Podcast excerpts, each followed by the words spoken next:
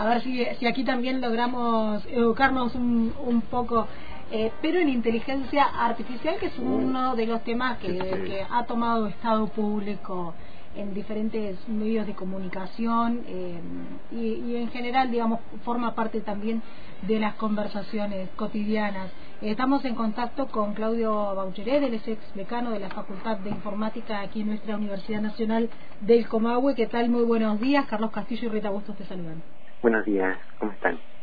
Bien, muy bien. Bueno, aquí eh, ansiosos, eh, ansiosas por eh, conocer algunos detalles. Nos, nos interesa quizás arrancar desde, desde cero en relación a qué es la inteligencia artificial, porque entendemos que no es un fenómeno nuevo, pero sí que, digamos, ha tomado como, como un estado más público en este momento. Sí, ahora está en boca de todos. inteligencia artificial siempre se consideró como la frontera de la ciencia de la computación.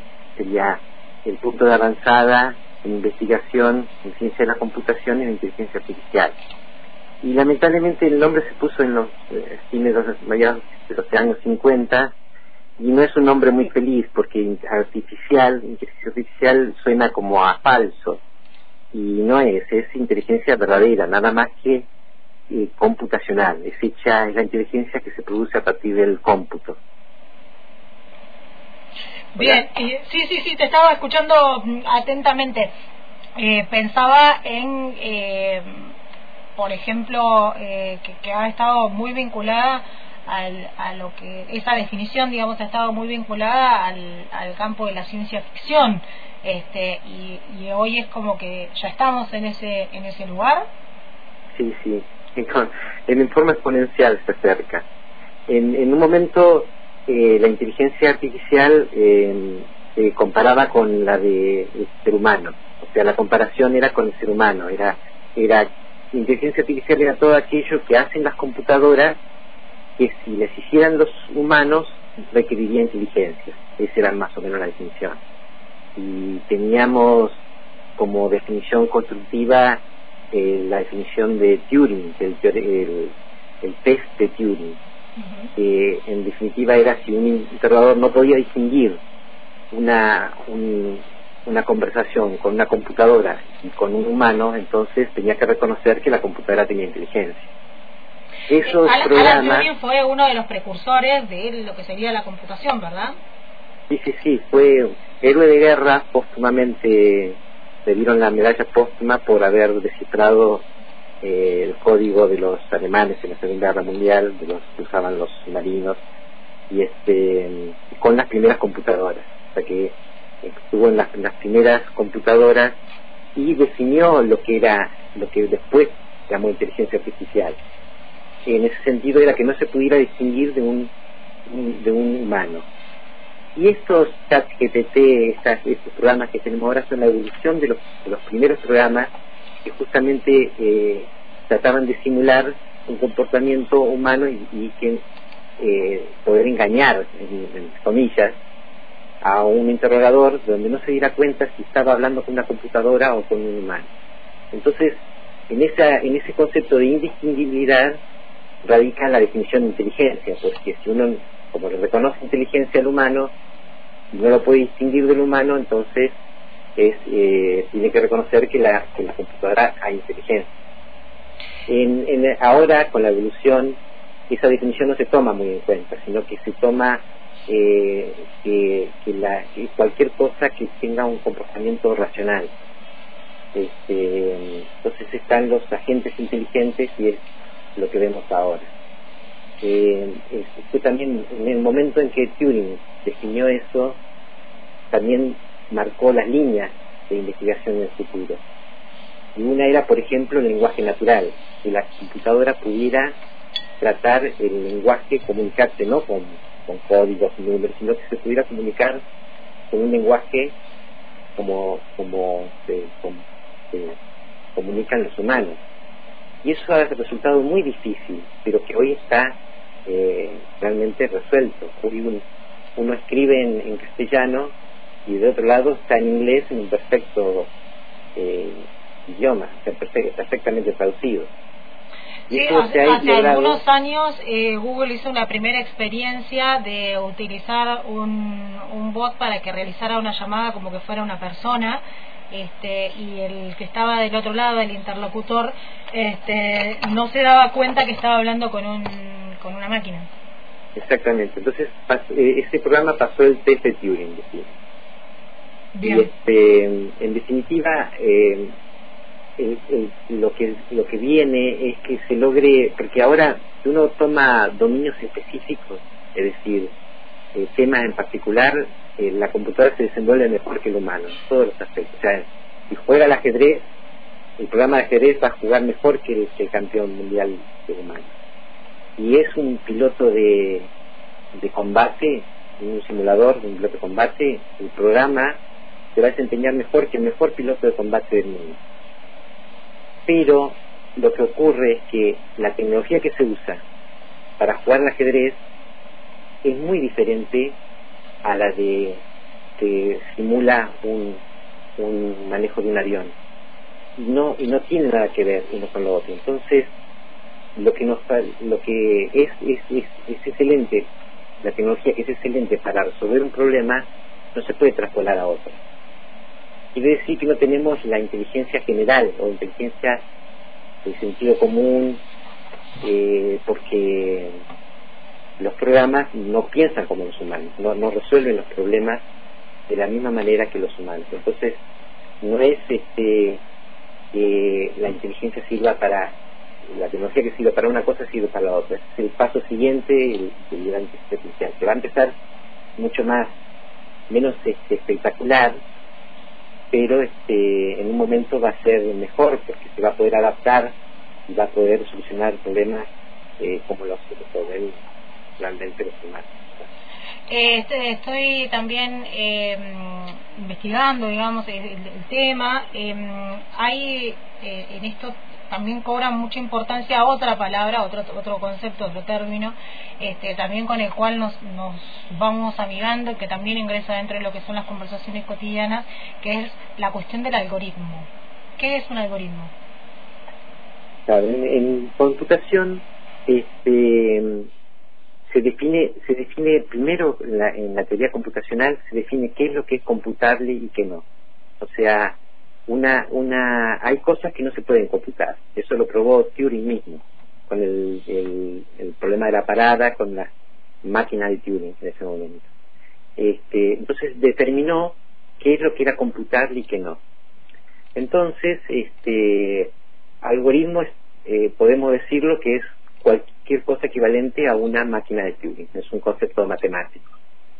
Este, pero lo que uno puede pensar es que en realidad es que es algo mecánico, es algo que, que funciona con, con mecanismos, o sea, computa y este y eh, produce cosas que no, originariamente eran números nada más, pero los números codifican letras y las letras codifican palabras y las palabras codifican pensamientos, entonces en realidad puede el cómputo puede desenvolverse en, en todas las, las, cosas cotidianas.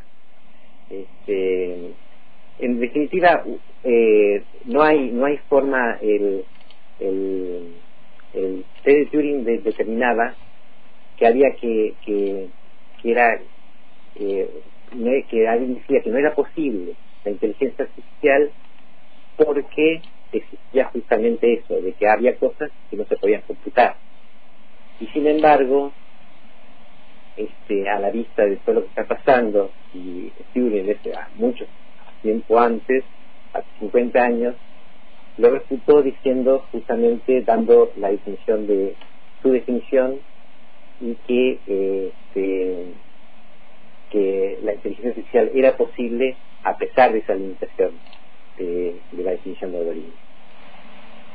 Algoritmo este, es, eh, para los, los este, que estamos en ciencia de computación, eh, comienza con, con eh, algoritmos que era que diseñó el sistema posicional de números, en los que podían hacer multiplicación en la Edad Media. Entonces ahí nació la ciencia de la computación porque en lugar de tener números romanos, que era muy difícil computar y sumar, eh, descubrieron el sistema posicional, donde un 1 es lo mismo que un 10, no es lo mismo que un 100, no es lo mismo que un 1000, según la posición este, varía, entonces eso permitió que las multiplicaciones y el focus sean mucho más fácil y permitió la ingeniería de cómputos y este y es lo que nos diferencia de los de los eh, romanos, del imperio romano. Con respecto a, a todo esto que está, como decía Rita al principio, bueno, no es nuevo, esto ya hace mucho tiempo y bueno, que, viene surgiendo. De hecho, recuerdo yo hace varios años, Kasparov era el nombre de ruso campeón de ajedrez, justamente lo que decías hace un ratito, donde le gana una, una máquina, entonces uno ahí decía, bueno, eh, tal vez puede llegar a ser, pero bueno, ahora vemos que eh, con, con forma eh, humana se van creando tantos robots que pueden hacer un montón de cosas y demás y, cosas que hoy incluso se están utilizando dentro del mismo periodismo, dentro de otros trabajos, donde se incluso también hasta los vehículos de transporte van a poder ser eh, manejados sin personas y demás. Eh, eh, en esta llamada cuarta revolución, digo, el ser humano, eh, va a pasar a ser un, espectador solamente de todo esto digo la qué va a pasar con el trabajo con de las personas y demás no en, el corto plazo porque no es a largo plazo esto es a corto plazo. Sí sí. Sí uno uno puede verlo siempre como una herramienta como que son las herramientas. Existe lo de lo que se llama un novelista muy conocido que se llama Simov este en un momento escribía novelas sobre los robots y entonces trataba de la inteligencia artificial. Y decía que él había eh, puesto los robots había enseñado con tres principios que los tomó de la de la herramienta de la herramienta que decía que eh, un este, tenía reglas eh, de la mente funcionaba con distintas reglas que era que primero que no, que no podía uno hacerse daño a sí mismo que después la segunda regla que no podía hacer daños a otras personas siempre que no un conflicto con la primera regla y así sucesivamente. Entonces es que eh, los, robots no podían dañar a los humanos. Estaba como una regla implícita y en es como, como que la herramienta, cuando uno una herramienta no tiene, tiene, que estar diseñada de manera que no pueda eh, perjudicar, lastimar al operario. Esto, llevado a la inteligencia artificial, es justamente que nosotros estamos, los seres humanos, usan la inteligencia artificial o como, como herramienta. Entonces, nunca está la cuestión de, de superarlo. Eso está en el campo de la ciencia ficción. Eh, primero tiene que tomar, eh, no está también discutiéndose si tiene conciencia o no. Este, ¿Qué pasa si, el programa toma conciencia de sí mismo y comienza a tener sentimientos y demás? Por eso en, los mismos principios del Turing está que, eh, nos pasa a los profesores cuando tomamos un examen a un alumno y le hacemos una pregunta y no sabemos si lo, sabe realmente conscientemente o lo está repitiendo de memoria, decimos. Entonces hacemos preguntas un poquito de costado para ver si realmente lo comprende o está repitiendo de memoria. Y en definitiva al caso de que para poder saber si tiene conciencia tiene que ser la otra persona no hay otra forma. Entonces, eh, en mi, opinión, hay que tener en cuenta que siempre son herramientas y el ser humano no va a estar este, como en las películas de ciencia ficción este, dominado por, por inteligencia o destruido por, por, máquinas. Lo de Kasparov es muy interesante porque fue el primer caso donde el primero el algoritmo que lo venció era de fuerza bruta, o sea, era tener muchas posibilidades de, cómputo y probaba todas las alternativas. Y este, sin, sin, lo que nosotros, dejado lo que nosotros llamamos de inteligencia, pero porque probaba todas las, las, posibilidades y daba resultados.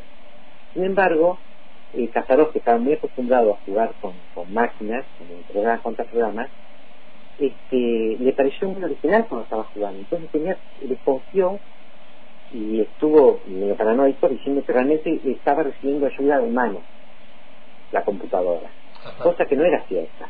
Lo que ocurre es que probar todas las posibilidades a veces encuentra cuestiones eh, creativas. Los programas, los finales de, problemas que son maten tres jugadas y demás que son un árbol muy chiquito de posibilidades, lo resuelven las computadoras y los resultados son muy originales y, creativos. Dice, nunca pensaríamos esta jugada, qué, qué creativo que estuvo. En realidad no hubo nada de creatividad porque en realidad el programa probó todas las posibilidades encontró eso. Pero le hace creer a la persona que es creativa. lo que ocurre es que Kasparov realmente también eh, pasó eh, hizo el programa pasado de Turing. Él como interrogador no pudo saber que había una máquina o un humano detrás de que estaba jugando contra él. Y eso es este, lo muy lindo de la inteligencia artificial. Cuando se logra eso es que hay inteligencia artificial. Bien, Claudio, te agradecemos mucho el contacto con la radio. Probablemente vamos a estar convocándote nuevamente para seguir hablando sobre esta cuestión de la inteligencia artificial que, que tanto este, se, se, empieza a meter en nuestras conversaciones cotidianas y todos empezamos a hablar de algoritmos de inteligencia artificial y quizás desconocemos este, lo, que, lo que hay por debajo. Muy, muy clara tu explicación. Muchas gracias por el contacto. Muchas gracias. Y disfruten eh, participando en TDP con el chat GPT, que es algo que todos estamos haciendo en este momento. Bien, vamos a ir a probar ahí el chat GPT. Perfecto. Muchísimas gracias por el contacto. Hasta luego. Muchas gracias. Eh, estábamos dialogando con Claudio Baucheret, decano de la Facultad de Informática. Nos estábamos este, allí aclarando algunos conceptos centrales de lo que es la inteligencia artificial eh, y cómo, cómo está funcionando o de dónde viene o cómo eh, ha ido evolucionando a través del tiempo. Eh, ¿Probaste el chat GPT? No, no lo probé. No, no, no, no. bueno, hay una jornada en la Universidad de Río Negro. Claro, exactamente. Hay una jornada en la Universidad de Río Negro. Va a ser este viernes a partir de las seis y media con una charla debate sobre justamente la inteligencia artificial y sus impactos en la ciencia y la educación.